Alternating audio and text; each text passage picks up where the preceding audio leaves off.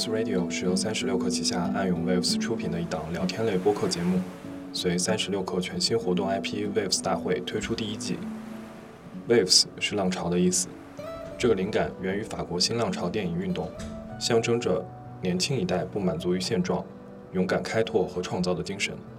Waves 的 slogan 是“浪潮偏爱年轻人”。总之，这个浪漫的英文单词代表了我们对这一代商界力量的许多理解和所有期待。在 Waves Radio，我们记录年轻的创业者、投资人们在 Waves 大会现场的杂谈，关于商业、艺术、文化以及他们如何看待世界，如何与自我共处。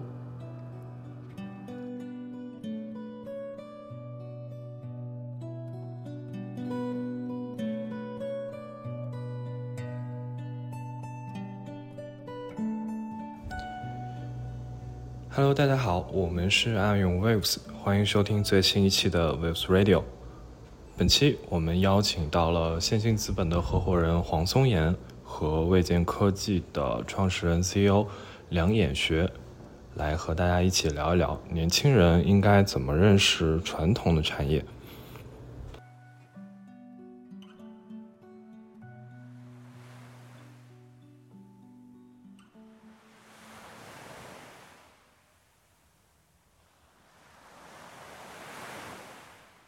就是，呃非常高兴两位能来到 Waves 的现场，然后呃，现在一个非比较放松的状态，然后我们聊一聊这个呃稍显传统和正经的话题。呃，我们今天的话题叫做年轻人如何认识传统产业，其实和两位的各种经历都有一些关系，然后两位也有和传统产业很多的交集，然后想要不两位先自我介绍一下。呃，我是上海微健科技的创始人梁衍学，呃，这个博士毕业以后呢，在日本法兰科做工业机器人做了大概十多年，那么然后回国，回国以后，呃，经过各种这个选择吧，那么选择了建筑机器人这个赛道，呃，现在公司也成立将近三年了，啊。我是线性资本的合伙人黄松岩，我是嗯毕业于那个机器学习这个方向，博士毕业于机器学习方向。然后这个博士毕业之后的话，在华为做过他的数据科学家，然后后面是这个属于阴差阳错转行做投资，就做科技方向这个投资。二零一七年转行做投资的时候，还是一个非常非主流的一个方式，因为那时候的话，大家就会问我，你你博士毕业为什么要去转做投资这个问题？但现在这个已经不是一个问题了。对，那时候的话带来另外一个问题，就是转行的时候找工作非常困难，极度困难，就没人要。然后的话，大家还会问我。对这个偶尔有面试的还还会问我你你你你没有没有投资经验？对我我其实说你这个其实可以看简历大概就可以看得出来了，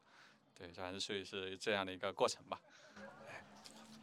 哦，呃，接下来两位可以分享一下就是互相相识的这个经历，就是第一次看项目的时候怎么勾搭上了，就是怎么互相认识到这个项目。这个问题我来回答，梁阳可能至今也不知道我怎么找到他的。对。这是一个本身来说的话，这是一个商业机密，然后我也不会详细的讲。好呀。大概的过程的话，就是说，因为就是我入行的时候的话，就最开始投机器人的这个方向，然后投完了之后的话，就围绕着这个赛道的话去，其实是把这个国际上去做这个机器人这方向上的这些华人，尤其是 senior 的华人都扫了一遍，然后最后找到了。我我找到了梁院，然后最后梁院最开始跟我讲建筑机器人，我说这是啥，对吧？从来都没有听过，对，所以说是这样的一个过程的。但讲这个梁院给我讲完了之后的话，这就是意识到这是一个极其巨大的市场，对。梁梁院第一次见宋岩的时候，什么什么情形？什么感觉是吧？我是记得一个在一个酒店里的餐厅里，那时候我刚从这个碧桂园出来，那。呃，还在纠结是回新能源行业还是因为我在宁德时代待过，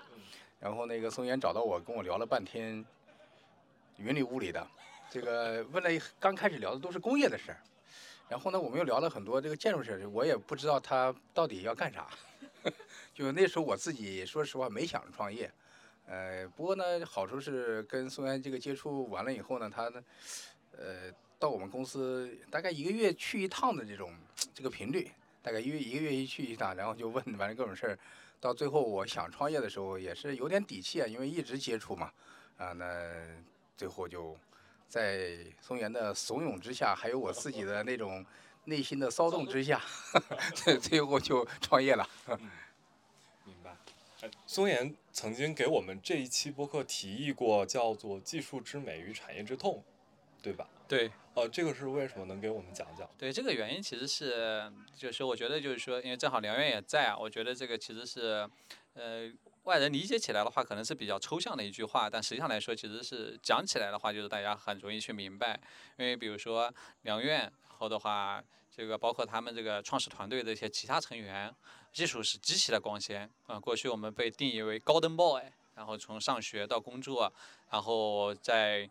全球最好的这些公司工作，全球最好的公司工作。然后完全就是一路高登 boy 下来，然后技术做的非常非常好，而且的话，他们实际上来说可以不创业，而且自己的整个生活可以过得非常非常好。但是如果说你见过他们创业的状态，我其实照片中，我我现在手机中仍然保留一个他们的那个一个 co-founder，就毛博的一个照片。就毛博这个在工地吃了这个这个好好一年多的这个工地餐之后的话，长得胖的不像样子，被我嘲笑。然后当然的话被我嘲笑完了之后，他现在减肥了。但那时候的话，你就发现毛博这个长得特别胖。毛博以前非常小清新的一个人，然后的话最后变得特别胖。然后的话，而且他那个裤子上面全是泥巴。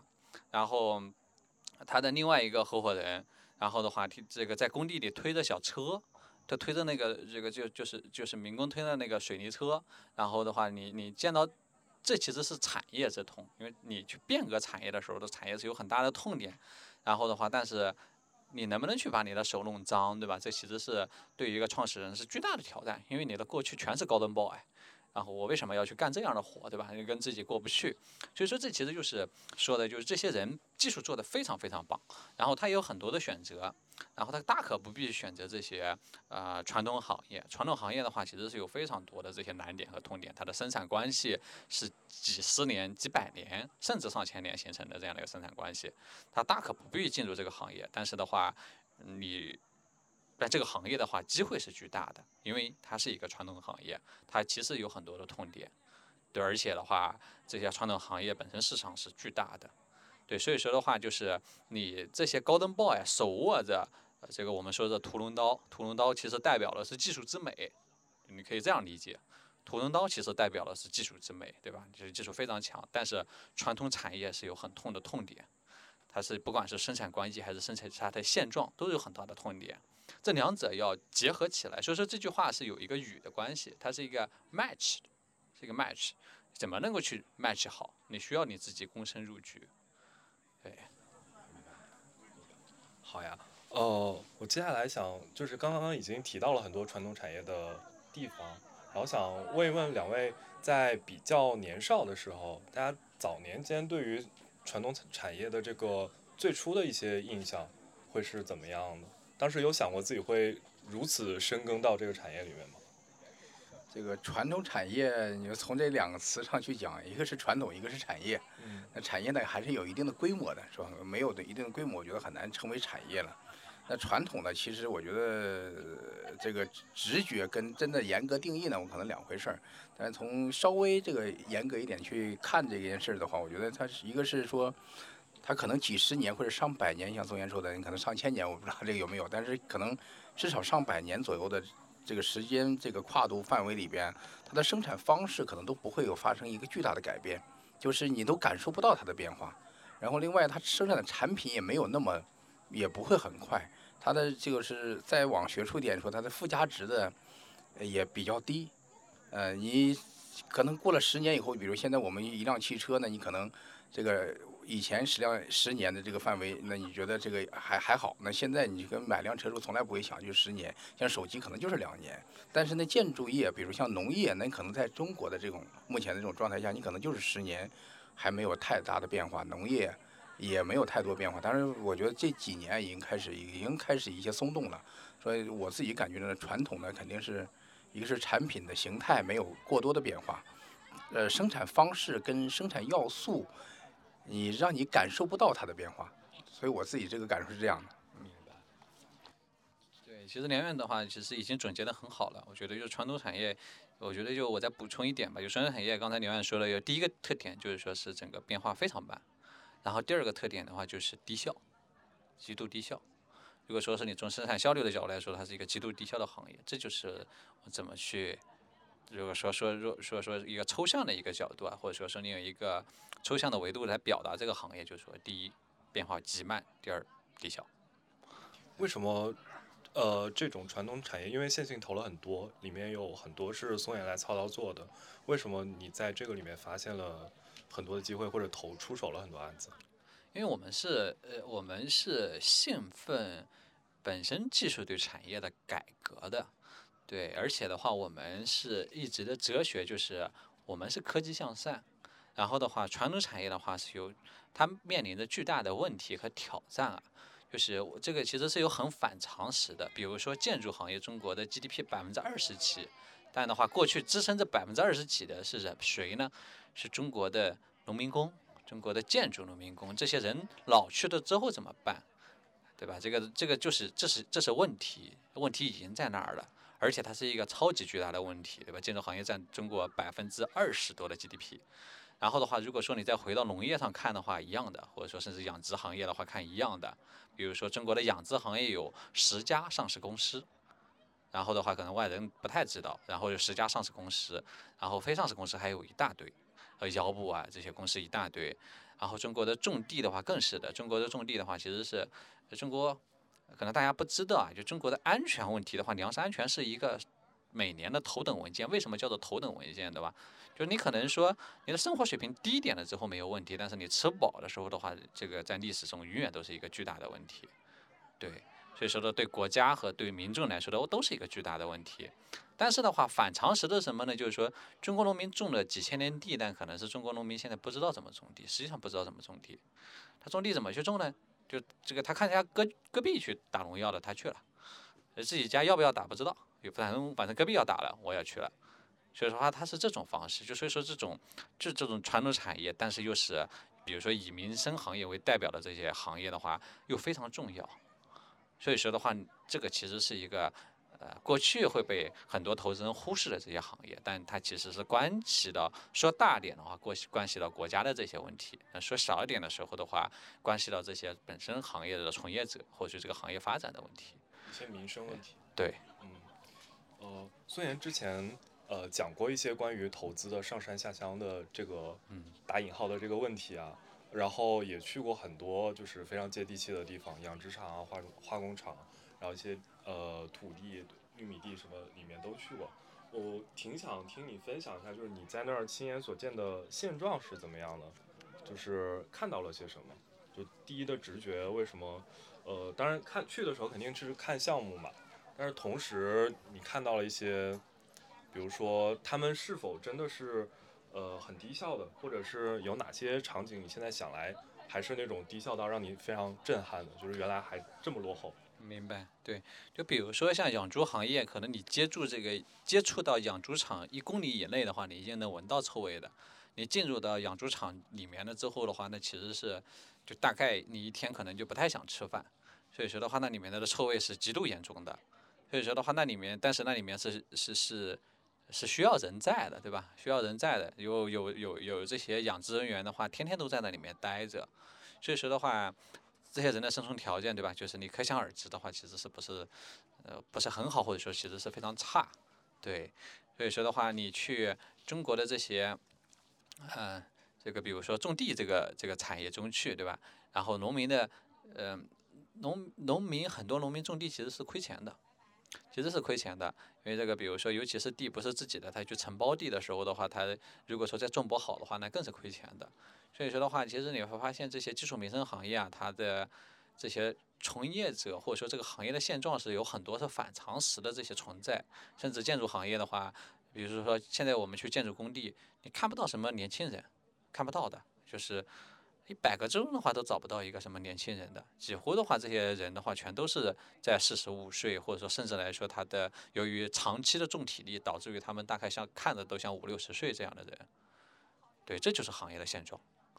对，其实是如果这个行业的现状的话，那今天可能还是有时间和机会窗口给到说这些，对吧？科技这些。这这些技术人员的话，有机会去改造，或者说从国家层面上有机会去改造。但是如果说再放到十年之后呢，对吧？十年之后的话，这个其实可能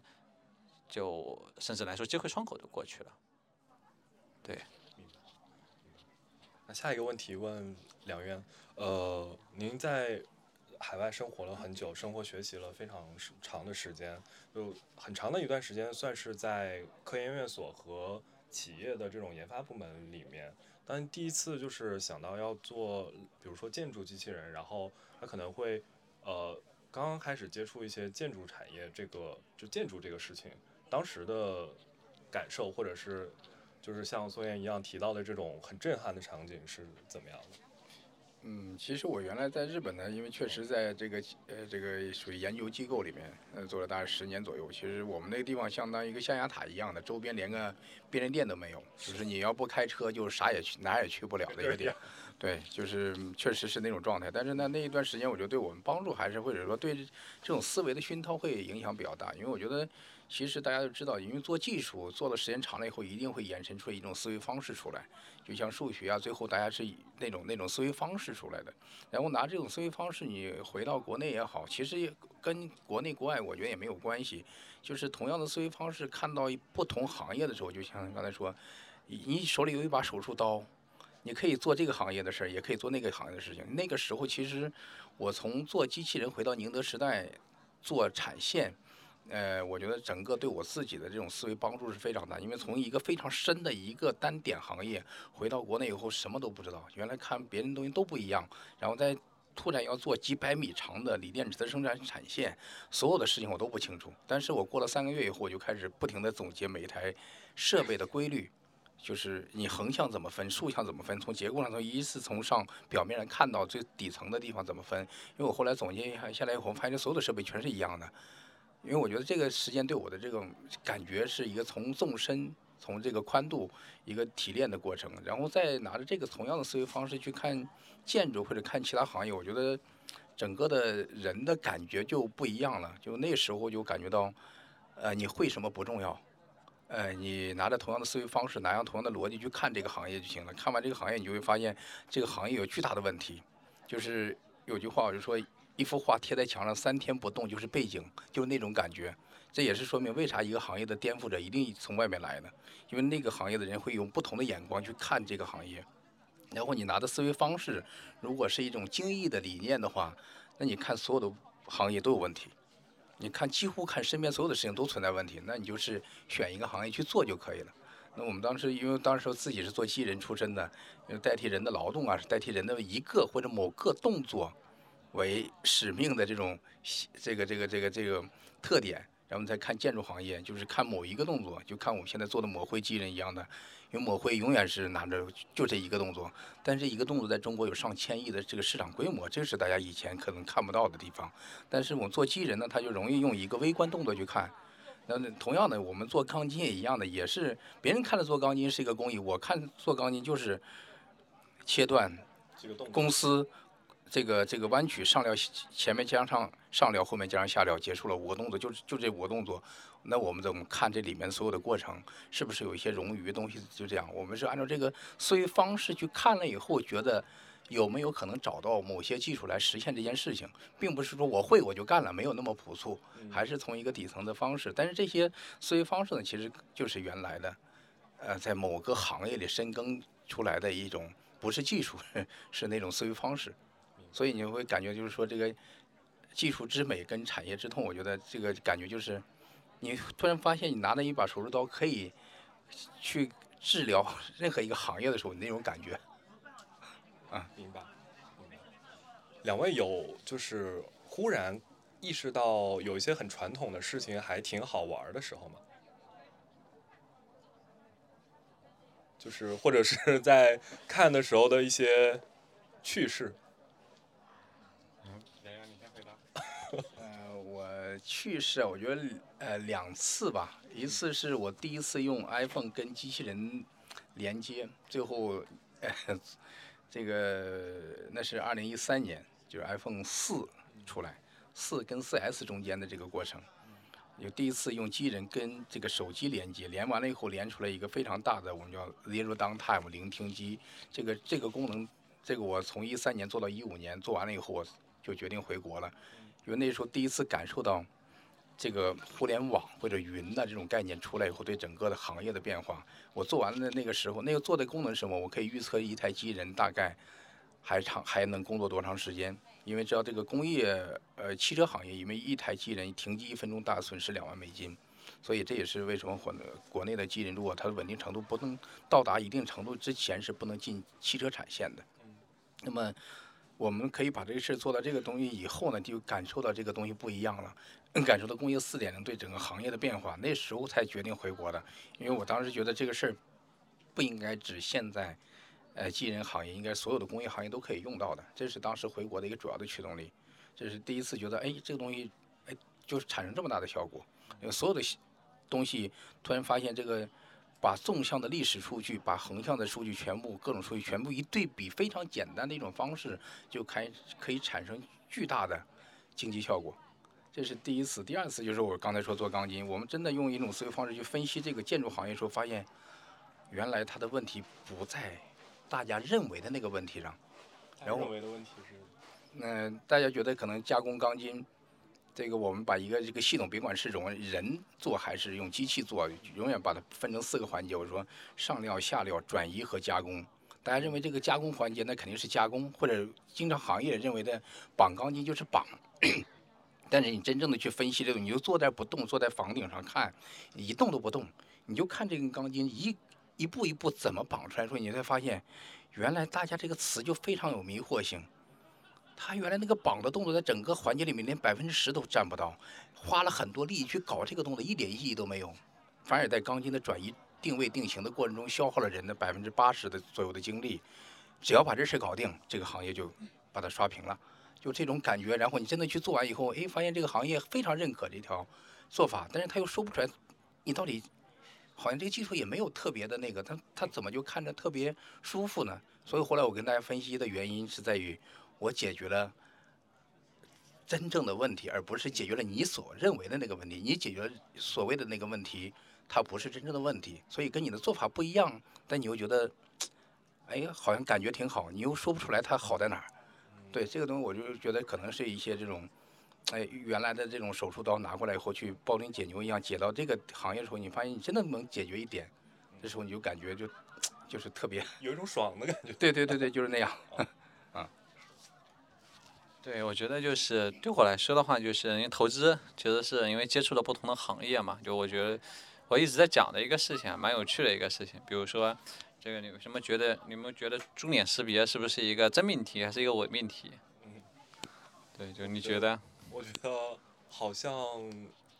就 AI 的方式，AI 的方式去做猪脸识别。哦，好像是我暂时想不到它有什么意义啊。对对，但但先不管它意义，就是说我们从说说是不是一个可行性的角度上来说。哦，明白。嗯，就感觉应该是有可行性的吧。就首先来说，它完全是一个伪命题。然后的话就是，实际上因为原因的话，就是很有趣啊。就是说，大家可能会想着说，这个为什么是伪命题，对吧？这个猪是不是长大的过程中变化太大的？实际上都不是的。因为只有你去养殖场了之后的话，你才会发现两个问题。然后第一。然后的话，其实你对比人去过一个匝道的时候的话，需要干嘛呢？你需要去配合的看摄像头，对吧？嗯。你要不能是低着脑袋或者歪着脑袋，这都不行，因为它这个识别不了，对吧？嗯。同样的，对猪也也也不行，但猪不会配合，猪不会配合，对，你不能要求的猪哥看镜头，这个不太现实，对吧？然后的话，第二点来说的话，你猪场看完了之后的话，又知道猪满脸糊的全是灰，所以说的话，即使它配合你也识别不出来。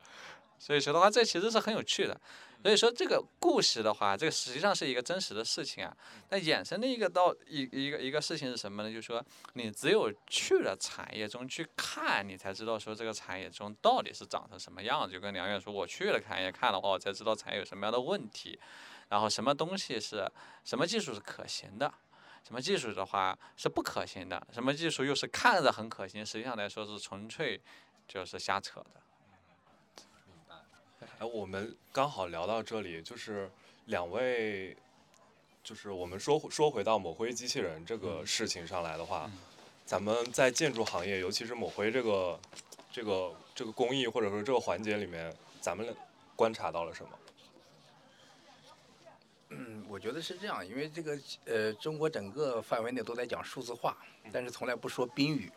数字化什么？嗯，因为有时候呢，很多行业把信息化当成数字化干，就是本来都是数字化的事情，你把它凑在一起，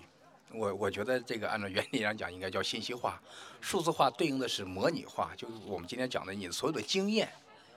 你能不能参数化表达，能不能够写成代码自动化实现？用机械化实现，我觉得整个的过程是指对这个行业颠覆的点，它实际上是在那个人的经验能不能用参数化表达出来。如果这点做不到，那就不要再做机器人了，因为你做了机器人也没有用，没有，因为机器人都是一个这个 NC 的设备或者这个数字化的设备，你必须给它数字化的指令才有可能。所以呢，恰恰在这一点上呢，我觉得有时候我们讲工业化、讲数字化，因为从来不讲宾语的时候，其实可能很少人去考虑。它的数字化的对象是什么？在这点上讲，我觉得像抹灰一样，我们刚开始去做抹灰的时候，我说不要去设计那个抹的装置，先把老师傅请来，你们看他每个动作都不会有冗余的，每个动作你必须能解释出来它的意思是是什么。他哪怕就这么刮了两下，为什么要刮两下？机器人是不会出现刮两下的，所以你必须得站在机器人的角度去看这个老师傅是怎么做的。他用手的时候，实际上是用了位置控制，用了。力觉控制用了视视觉控制，但是你在机器人时候是没有这些东西，只有一个机械结构。你能不能在三个维度的东西是映射到一个维度上去？你先不要去去设计这东西，你先去站在那旁边看老师傅他每个动作的真实的含义，他的科学解释是什么？如果你能把它解释通了，然后你再用一个机构把它实现出来，你才有可能。把一个最传统、最古老的一个工艺把它数字化掉，从此一旦数字化，我们就再也不需要老师傅了。他自我进化的过程已经开启了。那这个时候你说它是一个古典，但是你要真的用直觉的东西，你又不可能做出来。但是你又分析它底层的逻辑，这事儿也是就难也说难也难，说容易也容易，就是你直觉的方式把它做出来，你可能没法解释它。但是呢，你可能用一种非常有逻辑的方式把它分析出来以后，你就发现它就做出来了。就是这个里面呢，我对我自己的感觉就是，一旦它完成它的参数化表达，后续的它的进化就不再依靠老师傅了。那么我们中国的这个所有的抹灰工，原则上我们会一步步，因为这个年龄也都很大了，五十多岁了，说实话。呃，中国的这个基建狂魔还是得益于中国人民的吃苦耐劳，也是不能维持长久的。那么我们必须要有替代的手段来做这个东西。所以已经从抹灰里边，也是建筑系人比较比较难的一个工艺了。我们我们经过这个过程，你就知道怎么用同样的思维方式去数字化身边所有的事情，就大概这种。哎，我们的听众可能会很多都比较年轻，就是大家可能还不是特别理解抹灰这个事儿本身啊。抹灰呢，其实就是我们的房子，大家这个如果买房子早点买房子的话，就是毛坯交付的那个状态，毛坯房，你能看到的内墙的那个状态就是刚抹完灰的，就是因为房子呢这个墙砌不平，所以它必须要把它抹平的那一道工序。但抹平呢，其实这个工人师傅啊，他一般的一天能抹五十平米，五十平米的要抹这个一点五吨的砂砂浆量，然后抹抹的时候呢，它有个锤冰度的要求，叫锤四平四，还有一个是要一用一用力压，用力压要粘住，这个点就是大家看不见，也摸不着，等到出问题时候你已经不知道了，因为你看不见它，等到你敲那个墙咚咚咚的声音的时候，那墙实际上是个。已经是不合格的墙了，所以像我们机器人抹的话，它有三十公斤的压力压着抹，只要你的基面跟材料没有特殊问题的话，那基本上就是没有什么空鼓的。对。想问松岩，这个抹灰的问题，呃，市面上有看到就是其他的其他老师做这个事情吗？对就是说，做建筑机器人呢，这个就其实大概是三年前，其实做建筑机器人的呃公司的话是蛮少的。这个三年过程中的话，这个做建筑机器人的公司是越来越多的。但目前到目前为止，能够去做抹灰的机器人，就是只有魏建一家，只有魏建一家，全球没有没有第二家。就是因为抹灰这个行业，抹灰这个工序的话，其实是非常困难的。就这当然困难点的话，如果说细讲的话，其实是很多。但是的话，就是现状就是说，呃，你会发现有做其他各种工艺的，然后的话就是没有去做抹灰的，因为它就是就是最难。而且的话，这是从这个技术角度来说，从经济指标上来说的话，抹灰可能是很多工艺工序中的话，基本上是那个工工人的工资的话是最贵的那一个。但是这这两个的叠加起来，你就明白了。第一又是很最贵，然后第二没有人做，所以说的话，其实就不是大家不愿意去做，原因就是因为做不了。对，明白。想松岩可以展开聊聊，就是呃，可能中国的建筑行业，或者是。或者是全全球的这个建筑行业现在正在发生一些什么事情嘛？因为可能有一些像两院这样在做很细分的或者是很通用的这种机器人去替代人工的事情，可能还有一些别的方面的事情，可能孙岩比我们观察的更多。嗯，明白。就是说，建筑行业的话，就是说对于全球来说的话，它都还是一个就非常重的一个啊，就非常非常大的一个行业啊，有非常大的行业。所以对我国的话。更是的，就占 GDP 的话百分之二十几，然后的话就是所以说的话，大家一直，呃，实际上来说的话，建筑行业的话，就是如果说细分下去的话，其实是非常大的。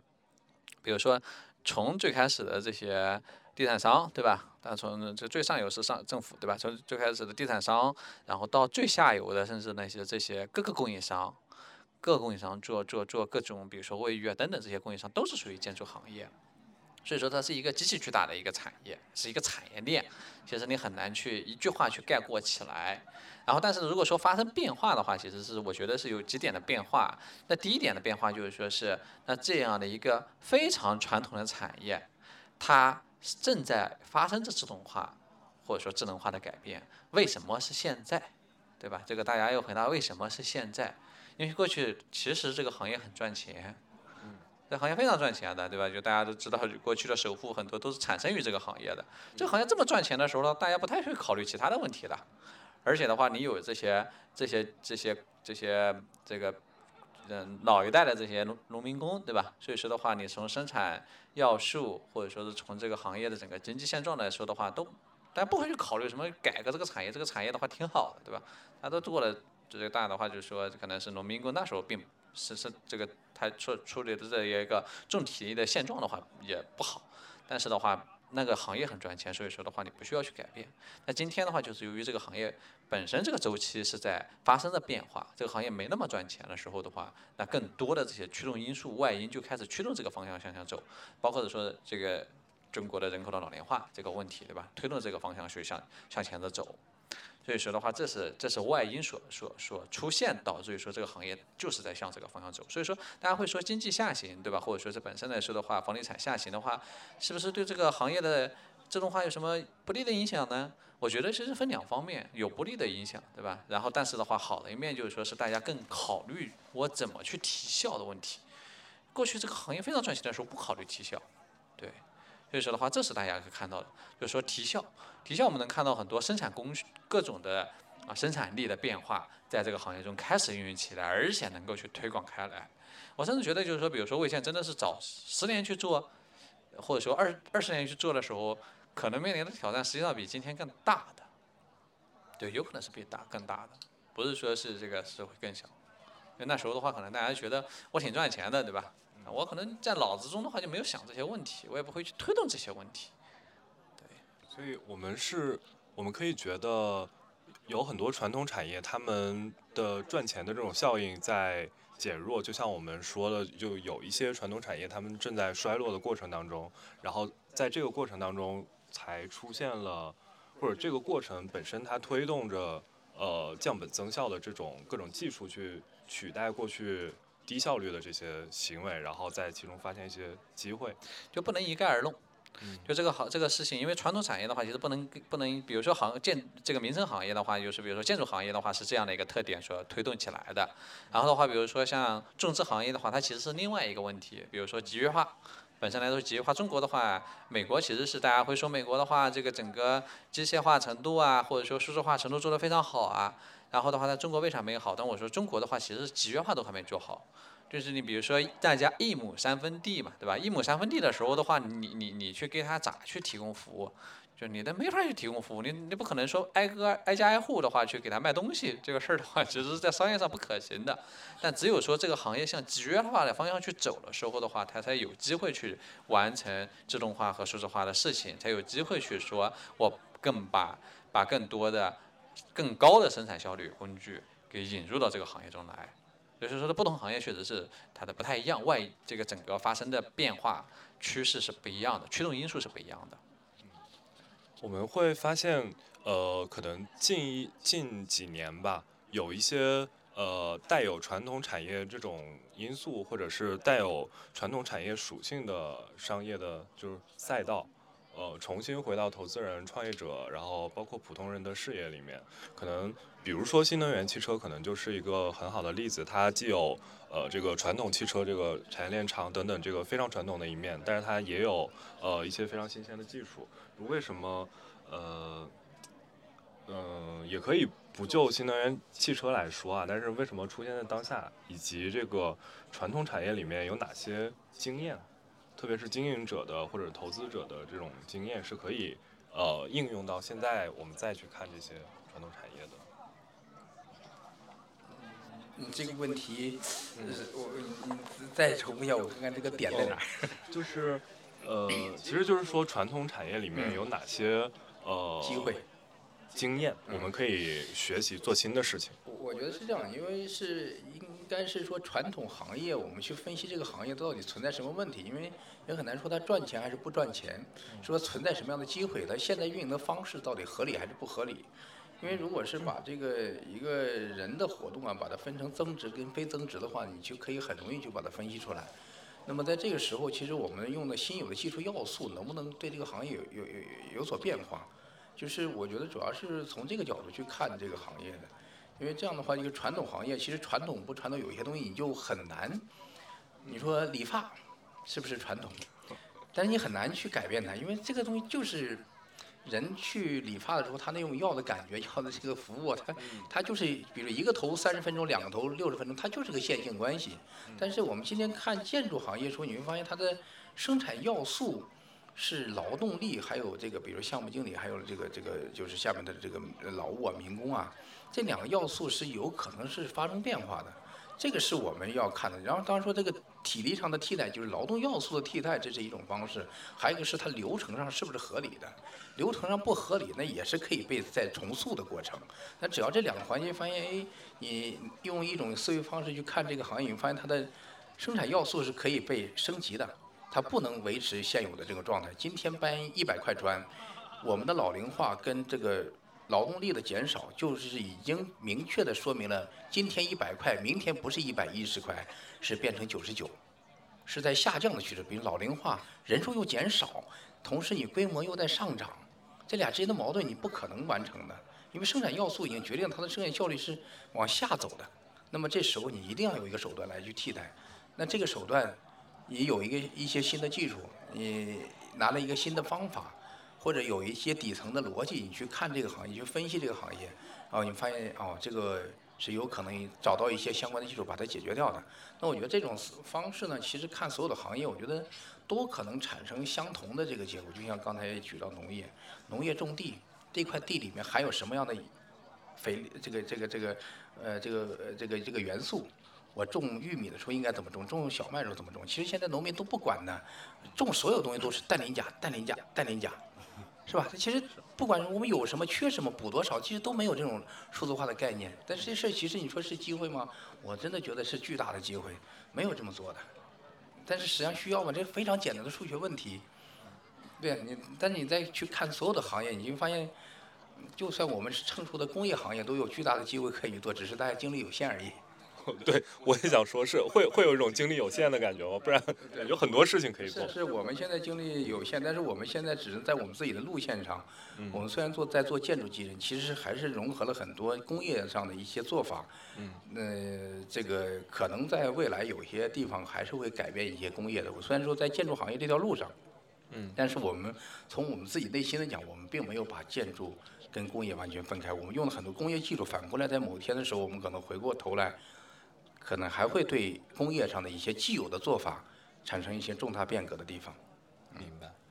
明白。哦，我其实还挺好奇的，因为呃，魏建也算是一家创业公司，对吧？呃，因为创创业公司，我们可能觉得它会有很多没有那么成熟的地方，像这种呃比较传统的事情，适合创业公司来做吗？您怎么觉得？我觉得看是需要什么，因为有些是单纯一个技术，还是一种思维方式。呃，当时这个创业呢，因为我觉得一个技术是一点，因为技术本身是不产生经济效益的，你要必须把它做成产品，要做成商品。做成商品的时候，有些大 B 行业，特别是对一些传统行业，肯定需要一些呃关系啊，各方面，我觉得这这是一定需要的。但是我觉得重要的现在，呃，中国的目前的状态，其实别管哪个行业，其实各个行业的负责人呐，其实都是非常务实的。你要能讲清楚这件事情，他还是愿意去尝试的。就是像我们现在一样，你说原来的生产方式就是这样的，突然一个机器人进去，整个工业的社会分工跟呃建筑行业的社会分工都是不一样。你拿着一个工业的这种机器进到一个建筑行业里去，一定是对现有的组织方式产生重大冲击的。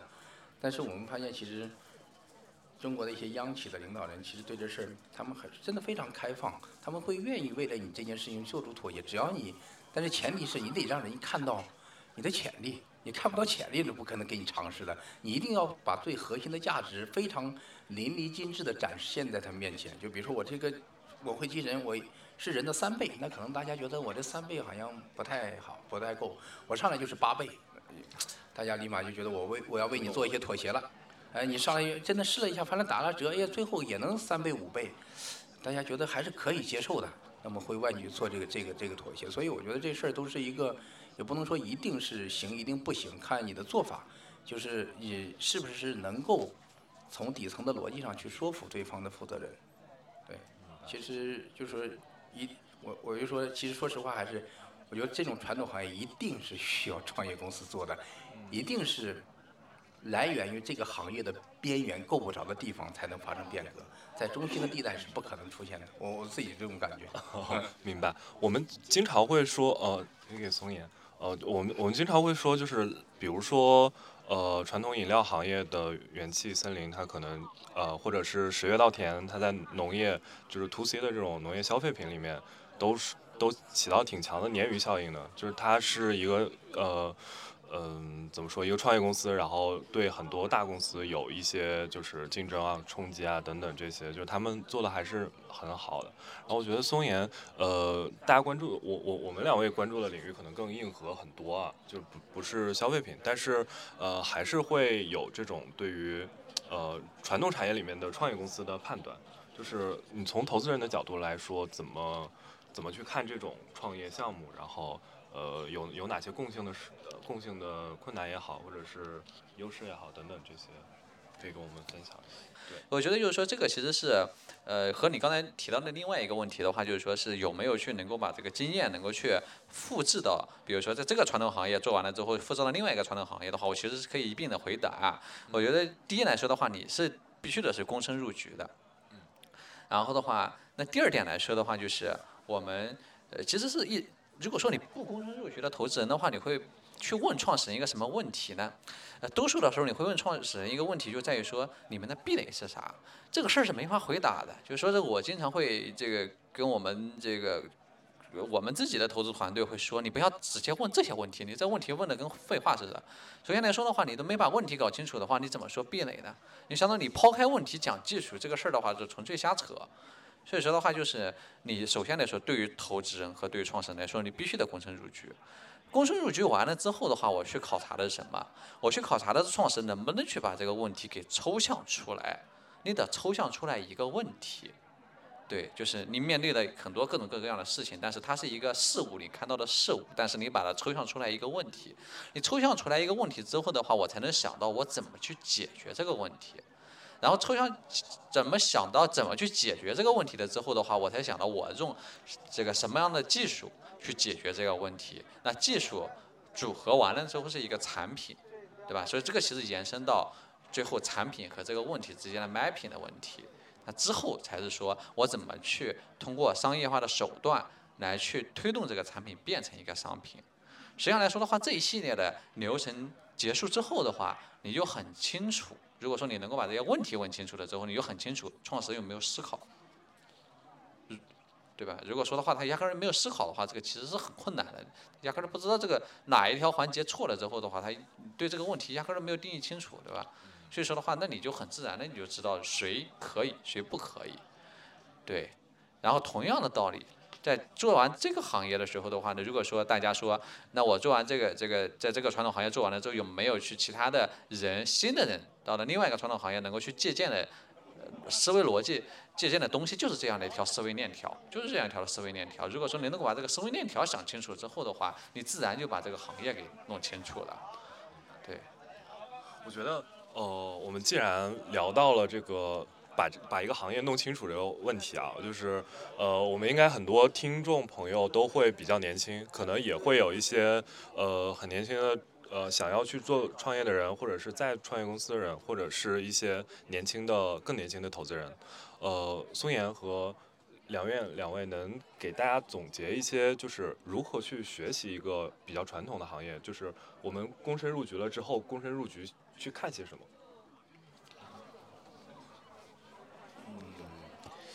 如果是说这个看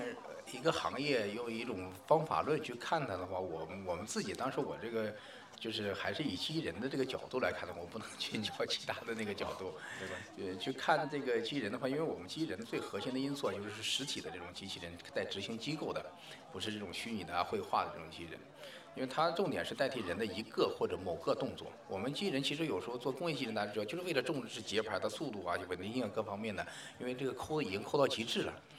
这个这个拿着这个思维去看其他行业的时候，你会发现这个行业里面就是这样。呃，这个社会分工会，你能明确的感受到这个事儿是增值还是不增值。比如说我这手机在上海六六千块钱，到北京还是六千。空间转移原则上讲，这东西不增值的，就干这活都不增值，是吧？但是呢，我贴个花它就增值了，因为这花好看，你觉得好看，你加一百块钱，是吧？我贴个膜，你觉得可以，那你就多多加两百块钱，这很正常的事。就是形态变化会造成增值，然后你就看这个行业的社会活动分布在哪个里面，形态变化的地方是增值的，花了多少钱？在整个的空间转移的过程中花了多少钱？如果是这个东西有你觉得有问题，那我觉得这事基本上是可以被改造的。那比如就我就拿个餐饮这个例子来讲，一个餐馆里面增值的是谁呢？是厨师，把五块钱的青菜炒成了五十块钱。不增值的是谁呢？是服务员 从那搬过去了。那你要做哪个呢？那现在社会上做的哪个呢？我就分析一下就知道这事儿哪里是。但是，一旦带增值的地方，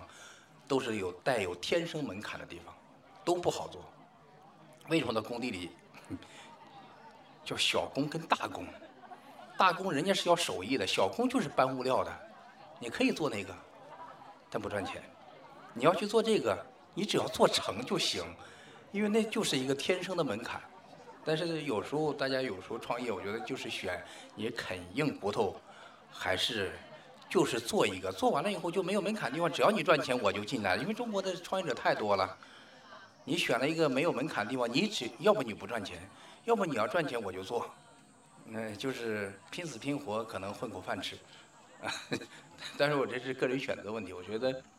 你看这个行业，只能说我这个以机器人这个角度就看，我看啥都是这样。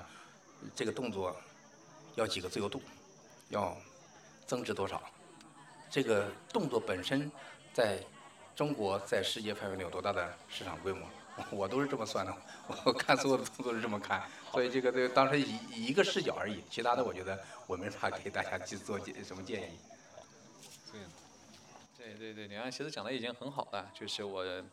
我觉得就是说，可能就是说是对于投资人的建议吧，就是说是新的入行的投资人，然后首先来说的话，传统行业没有大家想象的那么好，然后的话，传统行业的话是毕竟是有对吧，就几百年、几十年形成的这种生产关系。能够去变革这个产业的话，其实是极度困难的，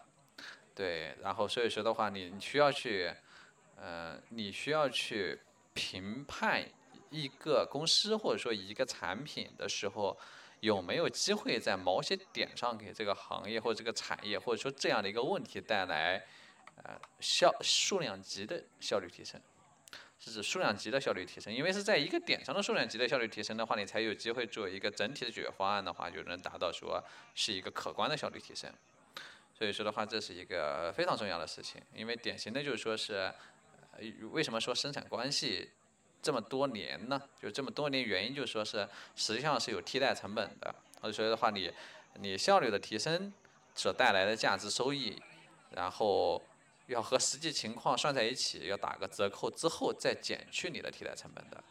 所以说的话，这个其实是需要大家去看清楚的一个事情。当然的话，你怎么去把这样的一个效率提升所带来的经济收益给算清楚，以及说 cost，就是说这个替代所带来的成本能够比较精确的估计清楚的话，还是需要你对于产业。有非常熟悉的认知，所以说的话，就两端，一端来说的话，你需要对产业的问题需要非常深的认知；第二端的话，你需要对于技术有非常深的认知。这个认知是需要非常 detail 的，不是说一个表面的。